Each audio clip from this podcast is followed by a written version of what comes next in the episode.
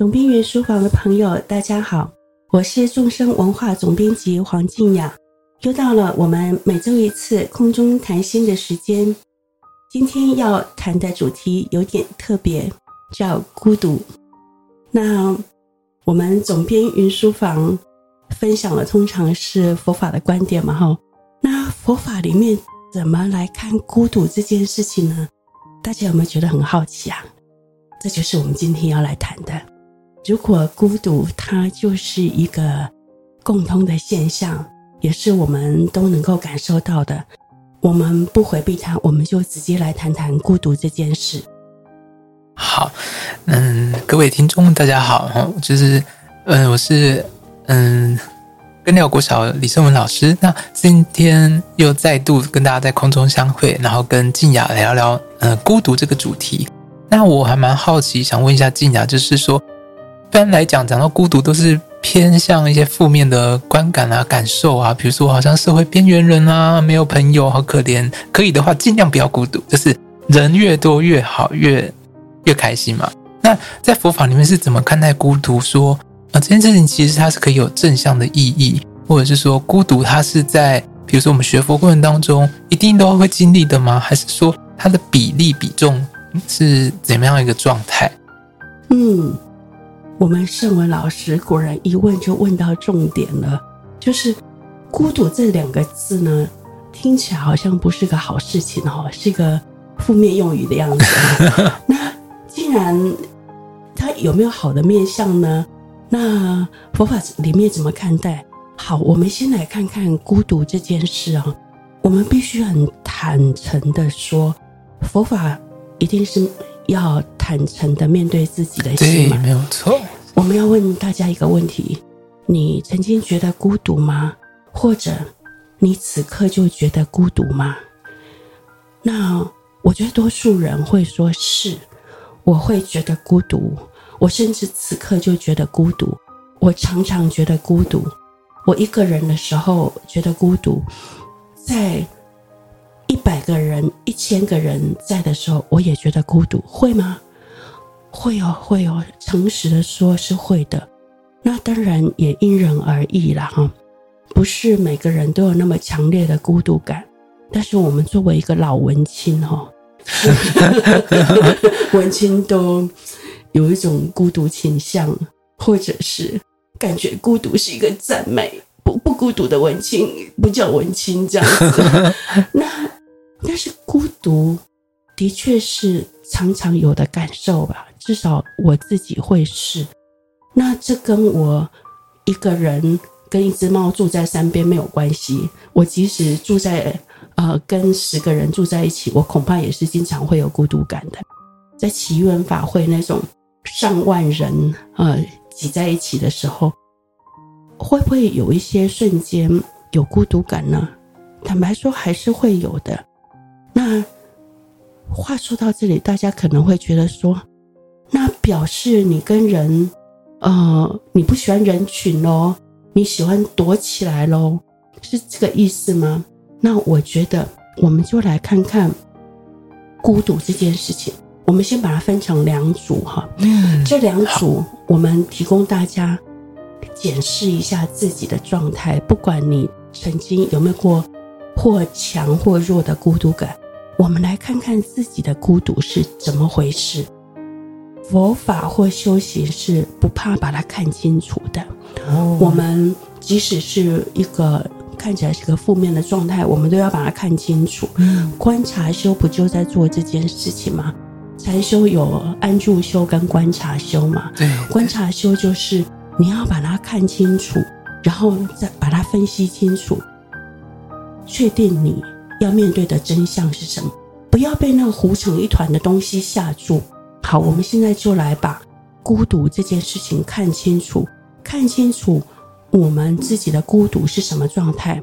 首先，第一组，你看看你的孤独是第一。因为你讨厌人，你厌世，你觉得和世界相处好累吗？你是不是这个这个状态？如果是的话，那其实有一句话你没说出来是，其实你也很讨厌自己。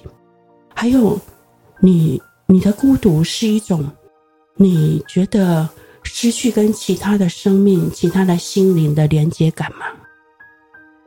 还有，你觉得躲起来好舒服，好有安全感？那少说少做就少出错。所以呢，我喜欢一个人躲起来，感觉这样好舒服，好有安全感。你是第一组这个状况吗？好，记住第一组的感觉哈。第二组的状况是，你的孤独是不一定要说什么、做什么或到哪里去。那你的孤独是不一定要增加什么才满足，不一定要。减掉什么才觉得清爽？你的孤独是这种吗？或者是你的孤独是，即使你不在同一个时间空间，但你也不觉得分离或失落？所以你的孤独是这种吗？那这样好像有点明显哦。看起来第一组就是有状况的孤独，第二种孤独是。好像看起来比较没有状况的孤独哈，那所以我们再把孤独这件事情简单的分开成两组，叫做一种是跟烦恼相应，一种是跟解脱相应。嗯，了解。我并不很喜欢贴上好坏的标签，但是如果以世间的标签会说是好孤独与。解脱相应，坏孤独与烦恼相应。那刚才的第一组显然就是烦恼跟烦恼相应的，好，然后呃，第二组就是跟解脱相应的孤独。好的，其实，在很多呃，不管是做佛法开示的一些上师或修行人，都会提醒一个观点。叫做清凉的孤独，孤独本身不好不坏，哦，是中性的，对不对？对，孤独其实是中性的。我们一听到呃，这个人感觉好孤独，或者是我觉得好孤独，好像这是一件坏事，对，很像很 lonely 的感觉，好 像很 lonely，听起来是寂寞、孤单、冷，好像是一个坏事。但其实佛法认为，孤独是一个中性的东西，嗯、看它跟什么相应。它跟烦恼相应，它就会变成恶业，坏的生于意。但是当这个孤独是跟解脱相应，它就是好的。那所以，如果你的孤独，你先观察你的孤独是一种清凉的孤独，那么 OK 没有问题，它其实还蛮好的，它一点都不坏。但是如果你观察你的孤独是一种热闹的孤独，嗯，那么要小心，它可能会成为烦恼的生与意的温床，下一步可能就会是会造业。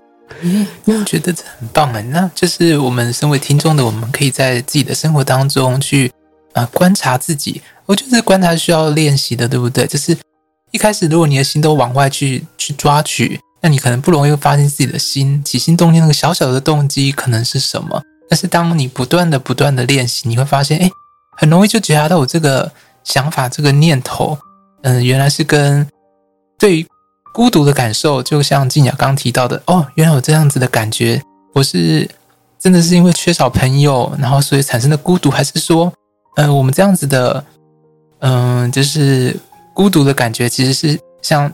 静雅提的，就是比较属于，嗯、能够解脱的，嗯，这样子一个种子的好的业的因。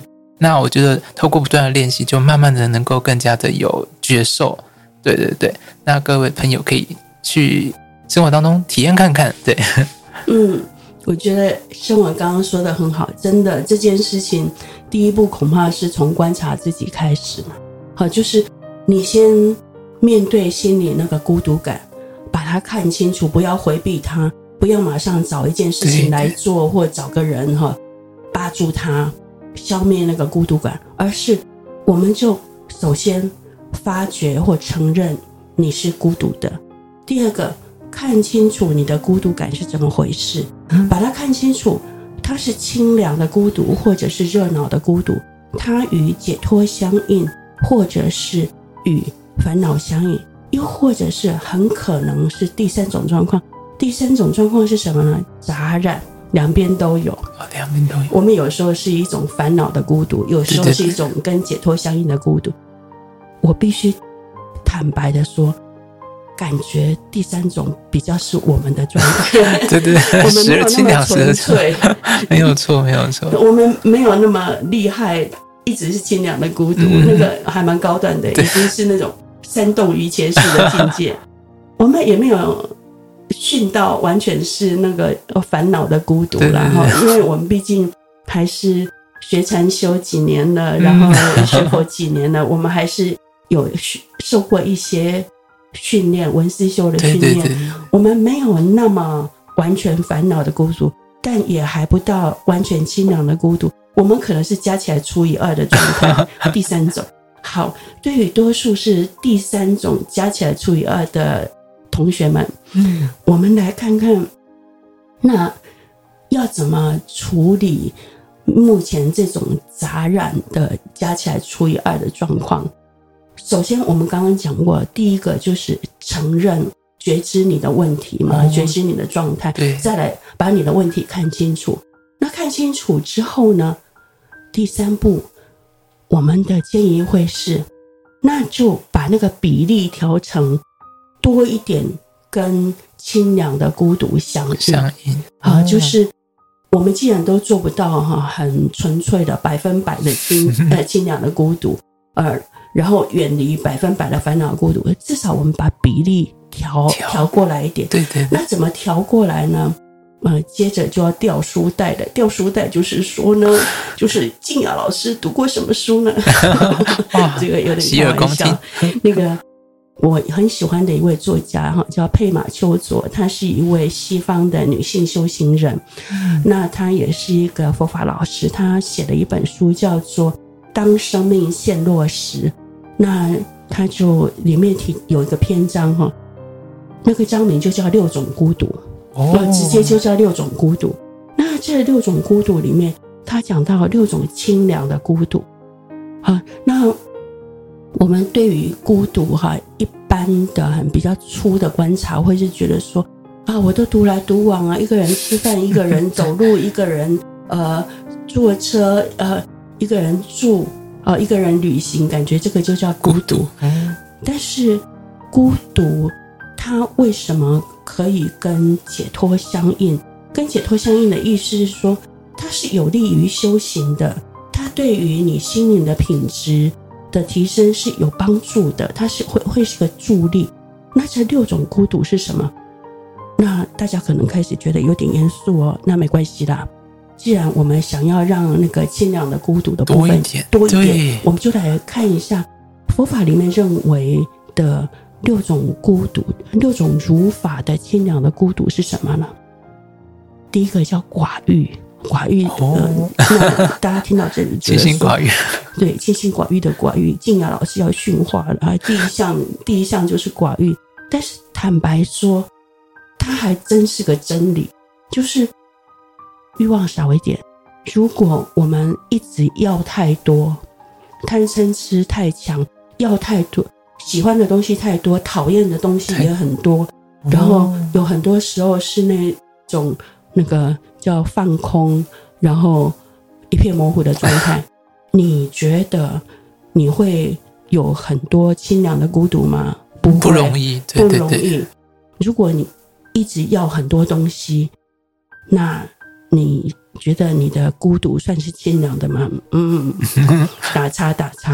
你你我们心里应该很清楚，这个基本盘，这个第一项，它是非常有道理，它很简单，但它就是叫一翻两瞪眼的真理啊。就是你如果要太多东西，讨厌太多东西，你很难有清凉的孤独。所以第一样真的是寡欲，对，让欲望少一点。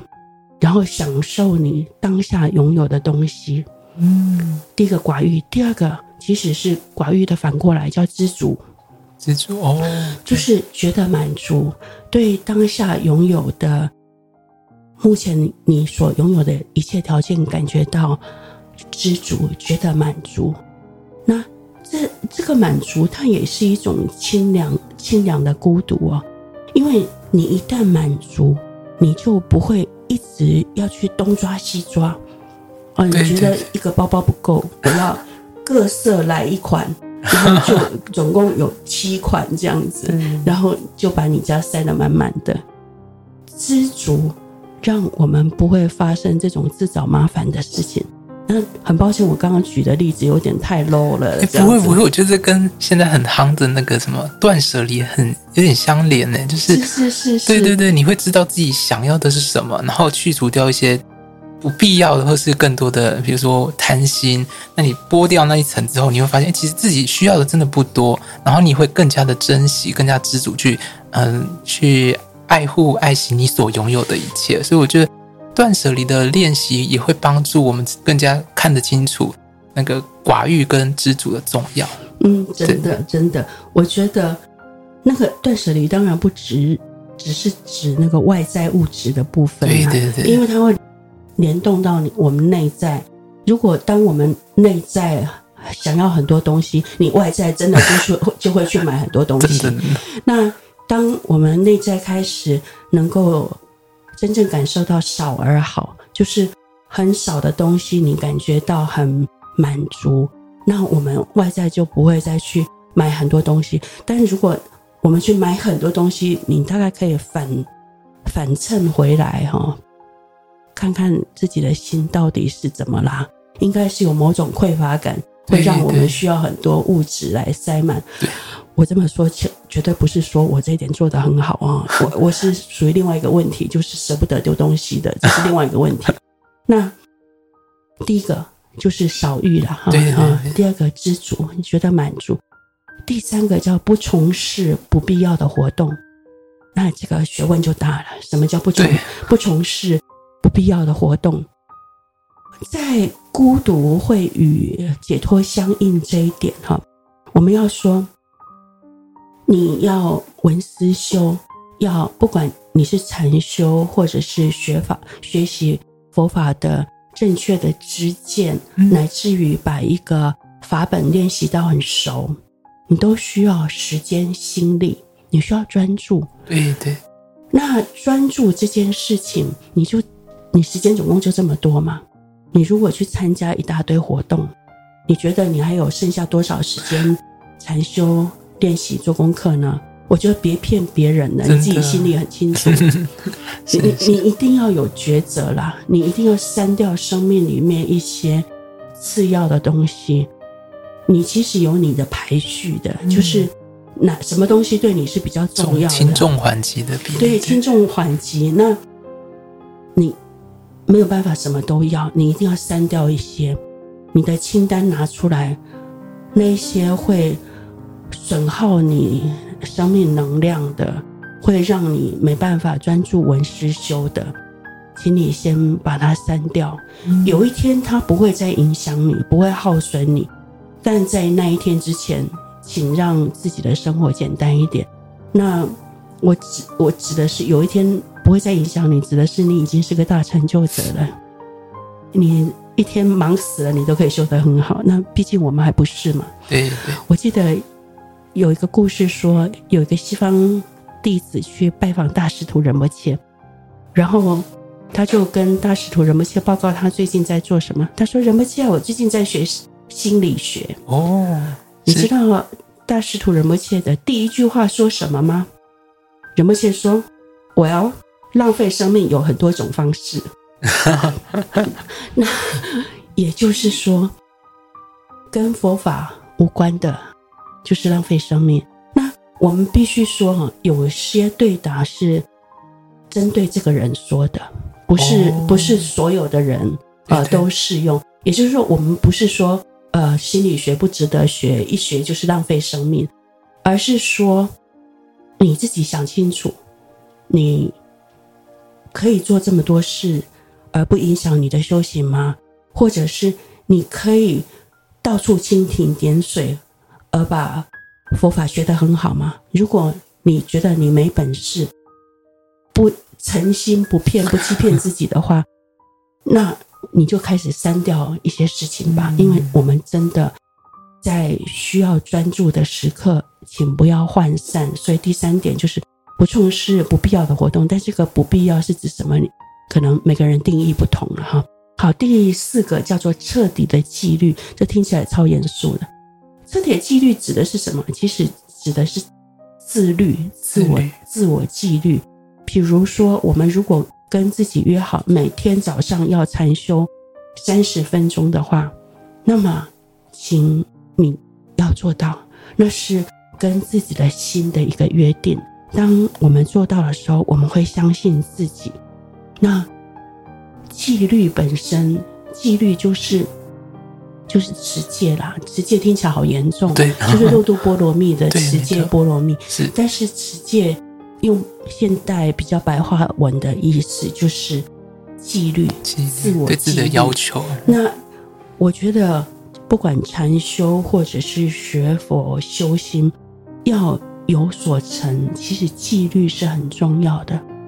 某些时候我们会修到一个没什么感觉，顿掉，啊高原期，然后没什么感觉，那我们会需要一点。安忍一点，尊重自己给自己定的纪律，所以纪律或者是内在的内在的自制、自制的能力是非常重要。所以他的那个呃六种清凉的清凉的孤独，第四个竟然是彻底的纪律。彻底纪律就是说，尊重我跟自己的心定下的约定。约定。然后就是养成自律的精神，自律的精神会确保我们禅修修心是成功的，至少比较相近于成功。对，这个最近有一本书叫《恒毅力》，然后大家在推行在日自己的生活当中落实，好像也是有一点关联。对对对，嗯嗯。好，那我们再说第五点、第六点。第五点就是不流连欲望世界。这个这个听起来会不懂是什么意思吗？有一点抽象，有一点抽象。其实我们在程度还不是太好的时候，你很明知道有些东西会让你哈黏住、滑进去，那你就少做。比如说什么呢？比如说你去追一个四十集的剧。有，我真的很有感受哎。就之前有一些我喜欢看古装剧，然后它也总共有大概二三十集。我发现我不想要浪费自己的时间花太多在上面，我就会因此熬夜了两三天，然后努力把它追完。我发现我的心有粘在上面，我自己有看到这一点，所以我觉得尽量像静雅讲的，避免让自己陷入进去这个。最后也会想看，但是就会找那种什么几分钟看完几。一部剧那一种很快速，我 我们殊荣就会快转看，对不对？对，要不然快转两倍速度，就是要把它追完。那那我我追那种剧，我不是没追过，但我会到一定程度哈，就来个断舍离。什么断舍离呢？就是我当然会好奇后来发生什么事情，对对对，因为会会开始对那个主角有同理嘛，哈、哦，会会会很希望知道后来发生什么事。但我觉得我的时间不能这样花下去，然后但是我又受不了快转，我一定要以他的速度哈 看，然后后来我就会痛下决心，是管你后来发生什么事，我就不要看了。那当然这个例子非常的浅哈，不要不要流连欲望世界哈，你可以有你的版本，而且我相信你自己的版本你自己心里很清楚。那个追剧只是其中一个例子啦，我也有发生过那种。就跟他拼了，就是熬夜。但是因为这把年纪熬夜哈就很伤啊。对。后来两三天身体都很不不舒服，觉得真是愚蠢，学了学半天，怎么为了追剧熬夜，然后第二三天那个精神不济，这个学佛学到这么蠢，真是就愧对上师。所以我觉得不留流连欲望世界，是你自己心里很清楚，哪几个领域是是你的弱项。你一年进去，你自己就滑下去了哈。那在你程度很好以前，你先远离它。嗯，将来有一天你程度很好，你就可以收放自如。但如果现在还不是呢，你离它远一点。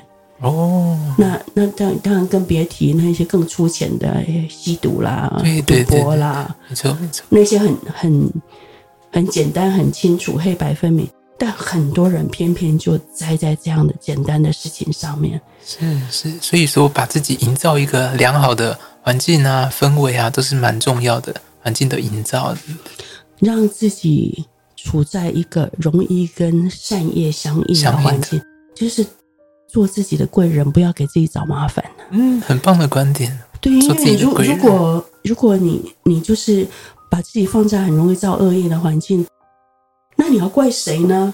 你一开始帮自己做了决定，真的都是自己惹出来的。对，然后最后一项叫做第六项。呃，不借散漫的意念寻求安全感，哎，这个越来越抽象，对不对？对，散漫的意念。你什么样的事情、东西会让你有安全感呢？那不要去追求那些你抓住而让你有安全感的东西，因为那些所有要抓住的东西，其实都让你的心不自由。那这是佛法越来越维系，禅修越来越越维系，我们必须面对的。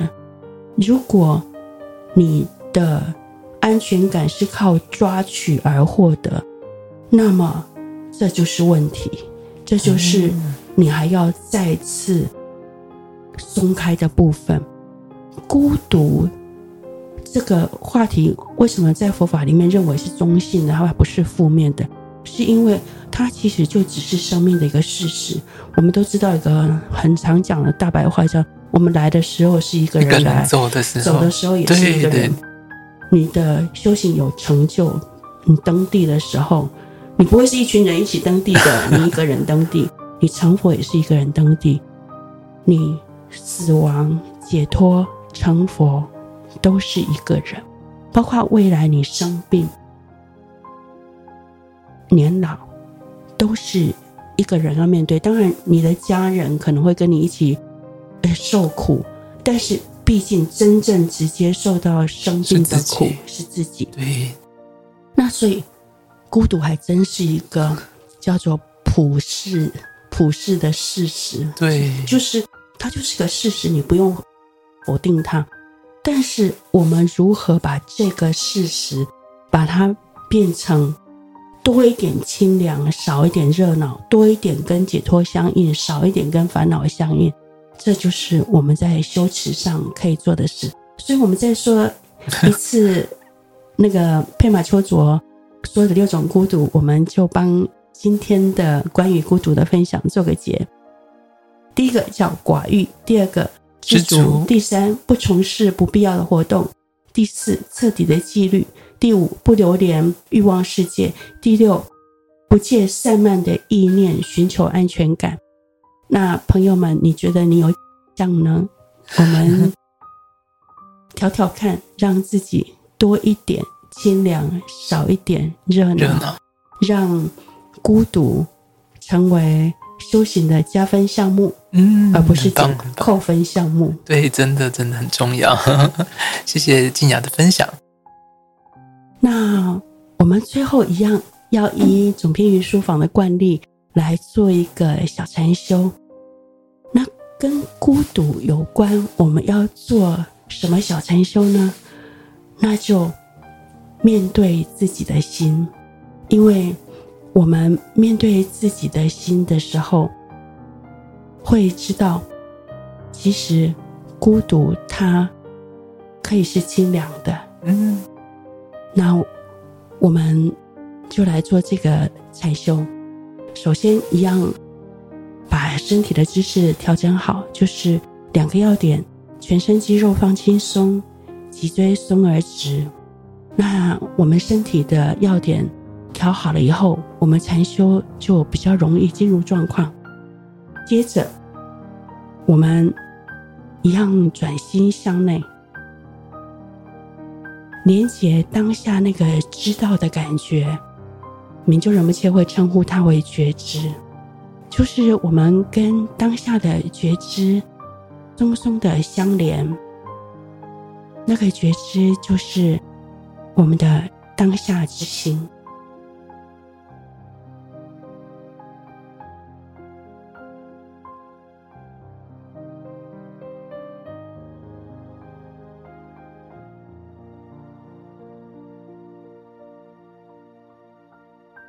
你只需要跟当下的觉知同在就好了。那很快，我们的妄念会升起来，没关系，不管你想到什么，再带回来当下的觉知，就是一种知道的感觉就好了。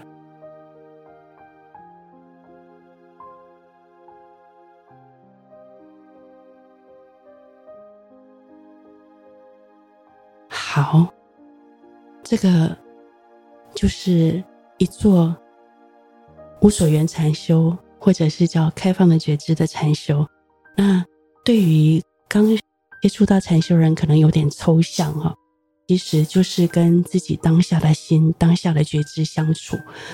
那一再这么做，你会越来越熟悉自己的心。为什么会有孤独感？其实有时候是远离自己的心，想要去外界抓东西。当我们能够一直放松的跟当下的心同在的时候，其实放松向外抓取的习性，就会远离那种跟烦恼相应的孤独。那刚才忘了一些观点。这个时候也可以再做个补充。我自己的经验里面，有时候自己觉得有强烈孤独感，特别指的是那种跟烦恼相应的孤独的时候，我会刻意让自己想一些佛法的观点，比如说什么呢？比如说众生苦，就是有些时候我们会会夸大自己的痛苦。会觉得说，我现在受的苦真了不得，呃，天大的痛苦，然后觉得我应该是世界上最惨的人吧。有时候我们会夸大自己的痛苦，那这个时候，如果你可以刻意的想想其他还在受苦的众生，你光是凭理智你就知道有人比你更惨，不管生病、战乱、经济的压力，就是你知道有人比你更惨。当然不是说因为别人更惨，所以觉得我还我还好这样子，嗯，用别人的悲惨把自己抬起来，不是这个意思，而是当我们想起别人的苦的时候，我们会知道，其实我们的苦还好，不要太夸张了。其实你还好，那一直众生苦，其实这个就是菩提心。哦，所以菩提心有时候是那种烦恼的孤独的解药。就是你的孤独感，如果已经到了要跟烦恼相应的时候，刻意想想众生苦，刻意升起菩提心，有帮助，真的有帮助。它是一个解药，可以缓解我们过度沉溺在自己那种病态的孤独感里面。当这个孤独感已经快要变成烦恼，快要让你。造身与意的恶业的时候，嗯、想想众生苦，想想菩提心，都会好一点。这是我的补充。那谢谢静雅师姐的分享。好，那我们今天分享的时间也差不多到这里了。我们下周、下次再分享别的话题。没有预告是因为我还没有想到。大家拜拜。啊，放下放松，让心休息。找回最好的自己，总编云书房，我们下次见，拜拜，拜拜。